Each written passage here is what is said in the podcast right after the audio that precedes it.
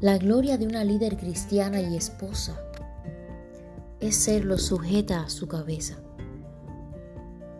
En la sociedad de hoy tristemente se ha perdido el concepto y rol que ocupa la mujer en un matrimonio. Una de las causas de los tantos divorcios que hay es porque la mujer ya no quiere ser mujer, sino ocupar el puesto del hombre.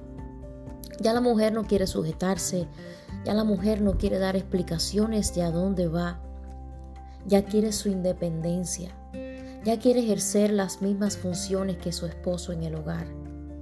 Ya no es el hombre el que tiene la última palabra. Ya la mujer no está para agradar a su marido, sino que busca que él la agrade a ella. A veces ni le agradece sus esfuerzos. No estoy en contra de que la mujer se supere y tenga los mismos derechos que su esposo como persona, pero hay roles diferentes, hay responsabilidades diferentes en el matrimonio establecidos por Dios para el hombre y la mujer. Como hoy se ha perdido esa gran esencia de ser mujer, comienzan ellas a rivalizar con el hombre y se olvida que su gloria de ser líder, sea en un ministerio o en su casa, es sujetándose a Dios y a su esposo que es su cabeza.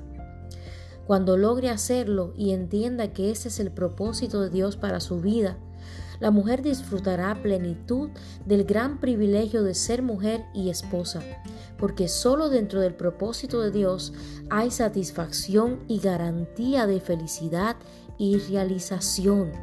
Un verso para memorizar hoy es Proverbios 31:30 que dice, Engañosa es la gracia y vana la hermosura.